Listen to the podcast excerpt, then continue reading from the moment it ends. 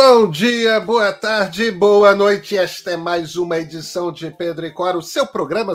Se você quer entender o que está acontecendo no digital. Toda sexta-feira, toda terça-feira, no canal de YouTube no meio ou na sua plataforma favorita de podcasts. Eu sou Pedro Dória, do meu lado está minha amiga Cora Rora. E Cora, qual é o nosso tema de hoje? Nosso tema era pizza. Pizza? Não, Cora, não, não, não era, pizza, pizza. Não. Pizza é o tema do presidente. É, era o leilão das faixas do 5G. Enfim.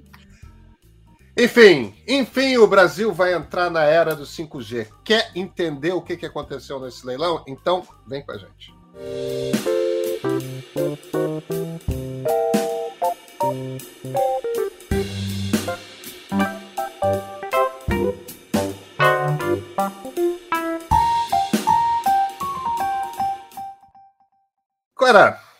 você acompanhou o leilão do 5G primeiro dia? Sim. Não é a coisa mais emocionante que eu vi na vida.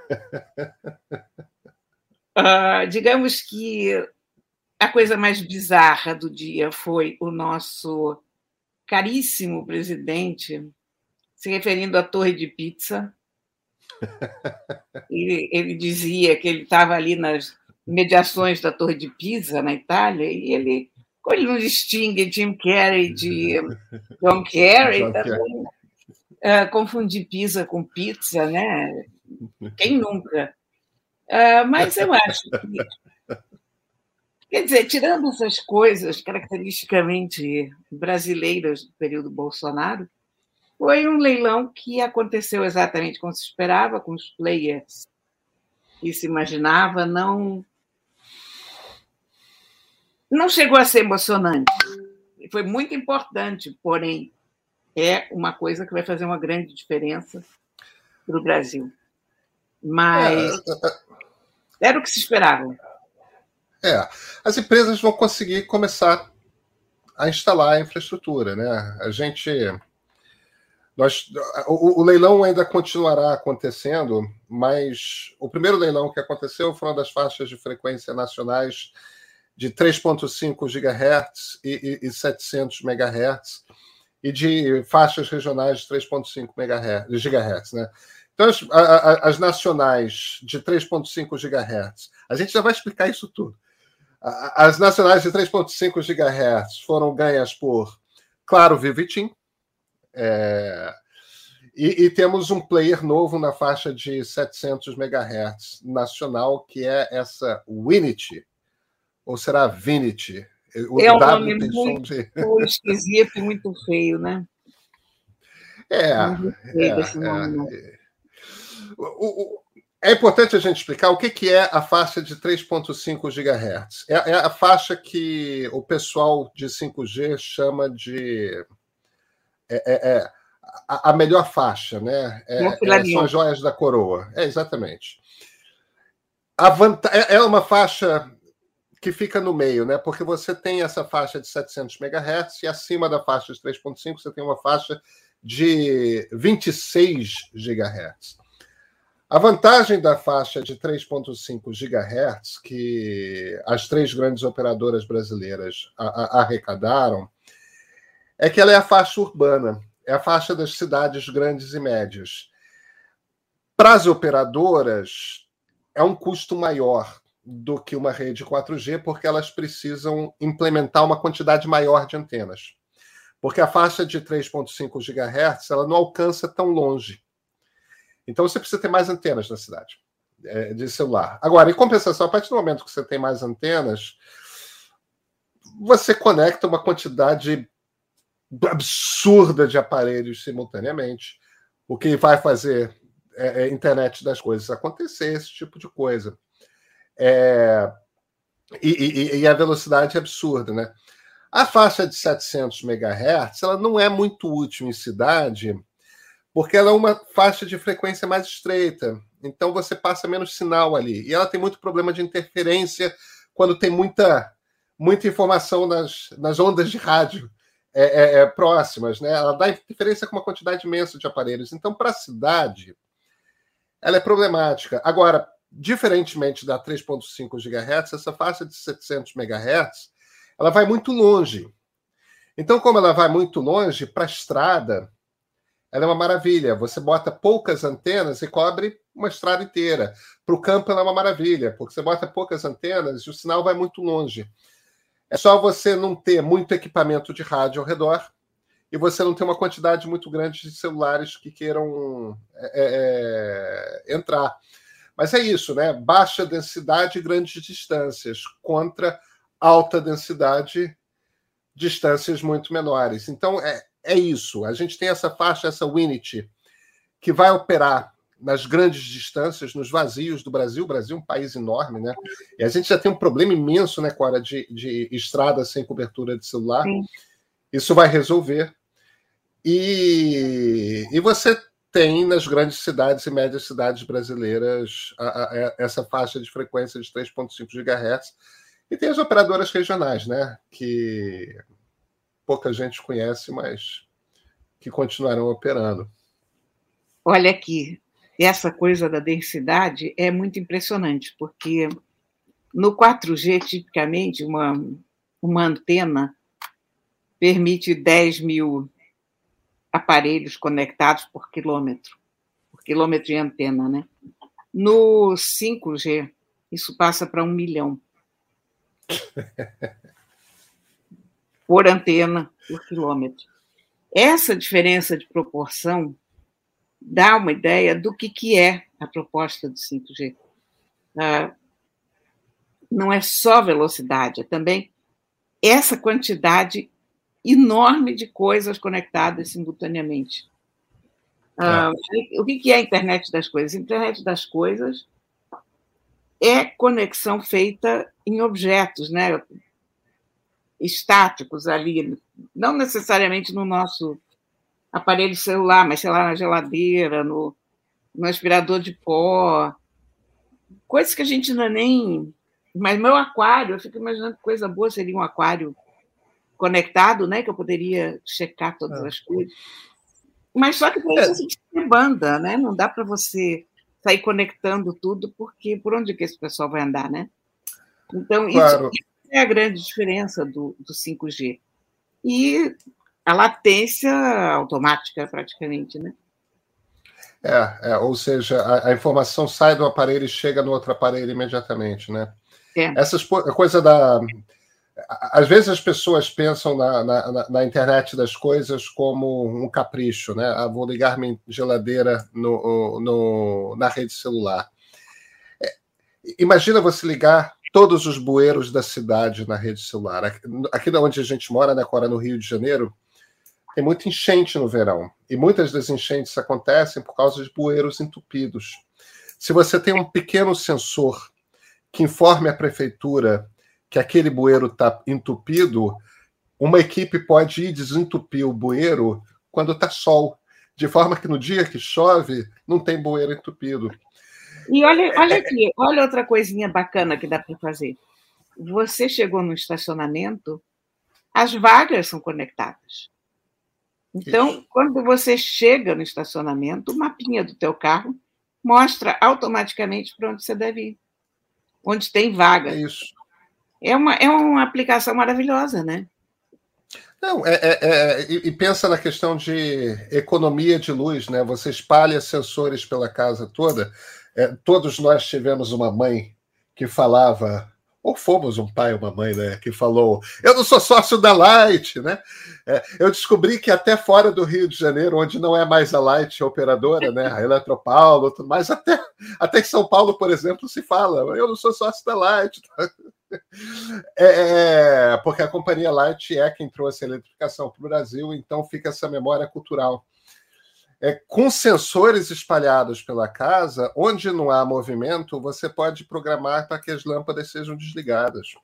Assim como você pode programar o, o seu aparelho de ar-condicionado para que se ligue no momento imediatamente, ou no momento necessário para você estar chegando em casa e já chegar na casa climatizada. Quer dizer, é, tem as possibilidades de sensores espalhados pelas cidades e pelas casas são possibilidades que a gente a gente não imagina. É aquela coisa do é, é, é, quem tem pessoas muito idosas na família e que, no entanto, querem manter sua independência, a, coisa que já tem um pouco nos smartwatches, né, do sensor de queda, do disso que pode soar alarmes que salvam vidas, isso se torna realmente viável com 5G. Porque aí passa a ser um ambiente que todo mundo pode andar com sensores que salvam vidas, né?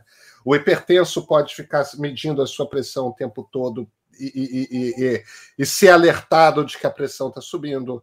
É, o cardíaco pode ter no marca-passo um, um, sensor ali que dispare um alarme se o coração está chegando num ponto que precisa de um cuidado médico. Quer dizer, as possibilidades da hiperconexão, de quando você pode ligar um milhão de aparelhos simultaneamente a cada quilômetro, são imensas e nos tiram dor de cabeça, economizam dinheiro e salvam vidas. E, e, a coisa mais interessante é a gente observar como é que vai se construir esse mundo, né? Porque a coisa mais interessante com toda nova tecnologia é a gente descobrir aqui que ela leva.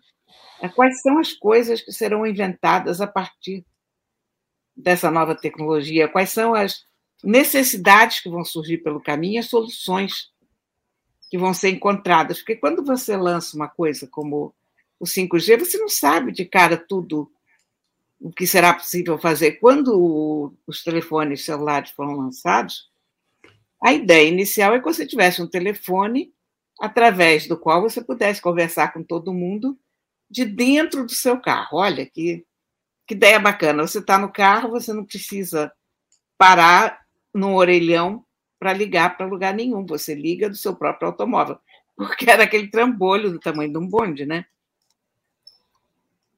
De repente, eles conseguiram reduzir um pouco o tamanho daquele trambolho. Você carregava um, uma maleta nas costas e se telefonava do meio da rua com aquela maleta, e parecia um maluco, evidentemente, naquela época. Mas você vê, a proposta era muito simples, muito singela.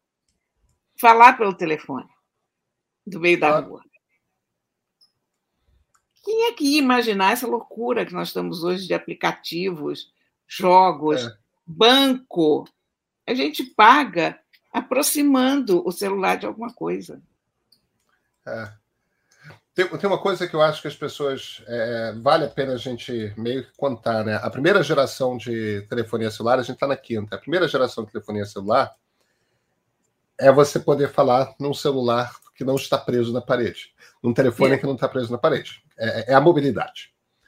A segunda geração é quando entra o digital. De repente você pode mandar você não está propriamente na internet, embora você, até houvesse alguns quebra-galhos, mas o sinal é digital. E no sinal digital você pode mandar uma mensagem com uma imagem, você pode mandar uma, você pode mandar arquivos é, além MMS de... e o SMS que estão aí. É isso, é isso, é isso.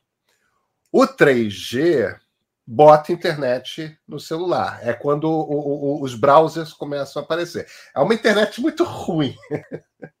Mas, e, e, isso a gente sabe, porque de vez em quando a gente entra em 3G e a gente não consegue fazer nada hoje nada. em dia no 3G, né? Nada. É, mal consegue carregar uma página de um site, quanto mais, imagina, ouvir uma música por streaming. O 4G bota a banda larga, quer dizer, de repente a gente consegue consegue assistir um filme, consegue usar a internet decentemente. Quer dizer, a, a internet fica viável no celular com o 4G. E agora chega o 5G, que traz essa multiplicidade de, de aparelhos e, e sensores que você pode conectar à rede, traz baixa latência, essa coisa de você, de a informação chegar instantaneamente no outro aparelho, em essência quer dizer o seguinte: quer dizer que o carro da frente pode mandar para o carro de trás um sinal: estou freando, estou brecando o carro. E isso já dispara um, um, um, mecanismo no carro de trás que ele vai freando também. Essa mensagem tem que chegar imediatamente, não pode piscar, né? Tem que ser instantâneo. Assim como um médico pode fazer uma cirurgia conduzindo um robô em, em, em numa pessoa que está numa outra cidade, por quê? Porque o movimento dele vai ser recebido pelo robô imediatamente. Não pode ter delay entre o que o médico está vendo, o movimento dele e, e, e, e, o movimento do, do robô numa pessoa que está aberta e aquilo é muito delicado, né? Além de uma banda larga, que é uma banda larga absurda. É uma das coisas que eu acho que as pessoas não, não entenderam. Quando a gente tem banda larga fixa, residencial, muito violenta aqui no Brasil hoje, a gente está falando de 500 megabits por segundo. Na região onde eu moro, não tem oferta de 500 megabits por segundo de nenhuma operadora de banda larga residencial. É, em alguns lugares de São Paulo tem, em alguns lugares de Brasília tem, em alguns lugares do Rio tem, mas não é em todo lugar. É, o 5G é mais do que o dobro disso, o 5G. Quer dizer, você vai ter na telefonia móvel uma velocidade muito maior do, daquela que é oferecida hoje como pacote máximo em poucos lugares do país na telefonia fixa, na banda larga fixa. É um pouco o fim da banda larga fixa, né, Cora? É, e tem uma outra coisa que eu penso também, é o, quanto vai mudar a nossa forma de nos relacionarmos com os nossos aparelhos, porque eu fico vendo a questão do streaming, por exemplo. O streaming, você está assistindo um vídeo, ele está rodando na nuvem em algum lugar. Com essa possibilidade da, do 5G, você baixar o vídeo para o teu aparelho é muito mais simples e muito mais rápido. Então, eu acho que a gente vai deixar de consumir tanto streaming. Nós vamos fazer download dos, ah, das coisas, sabe? Um, aí isso vai significar o quê? Que nós vamos precisar ter mais espaço de armazenamento, mais uma vez, porque a gente começou precisando de muito armazenamento nos celulares, que a gente guardava todas as fotos e músicas e, e coisas no celular. Depois, à medida que nós fomos confiando na nuvem e fazendo transferência para nuvem, backup de nuvem, nós passamos a não depender tanto dessa capacidade de armazenagem, porque a gente, a gente sabe que o, o Fotos, por exemplo, as fotos todas da gente estão lá, elas não precisam necessariamente estar no nosso telefone. As músicas estão no Spotify, não precisam estar no nosso telefone. É. Mas no momento em que você baixa um, uma série inteira em dois ou três minutos, você vai voltar a precisar de ter um espaço decente. E aí. Eu, eu acho que essas respostas não estão dadas, porque você pode armazenar em RAM também, né? Só enquanto você assiste, depois. Sim, você, você pode, mas você vai precisar de uma RAM muito maior do que você tem. Ah, é. Você vai mudar a configuração dos nossos telefones um, um, um, vídeo em 4K, um filme Olha, uma hora e 40, uma hora e 50 em 4K, deve ser um arquivo gigantesco. Existe cartão SD de 1 terabyte, existe até demais. Mas a maior parte dos telefones não suporta até 1 terabyte. Suportam 256, 512, mas 1 terabyte é difícil. Quando eles suportam isso, eles avisam: olha, extensível até 1 terabyte o espaço. E eu acho que isso vai, vai tornar isso trivial. É, você pode ter razão. Porque aquela coisa que parecia um, uma sala da IBM, que seria um terabyte antigamente, não sei. Vai voltar, a gente vai voltar a falar em grandes espaços de armazenagem é, novamente. A, a, gente fazia essa comparação, né? Um terabyte é um prédio de não sei, das, de não sei quantos andares em discos rígidos, né? Eu é. tenho, é. eu tenho no meu chaveiro pendurado um, um, um thumb drive, é, um pendrive de dois terabytes. É, eu tenho o cartão aqui. No outro dia perdi um terabyte em casa, né? Que negócio, como você perde um terabyte em casa, né? É, pois é. Clara, vai ser. Que bom que esse leilão aconteceu. É, Não, é muito, o Brasil muito vai começar, enfim, a entrar na era do 5G. Sim. Nos vemos na terça? Com certeza. Então nos vemos na terça.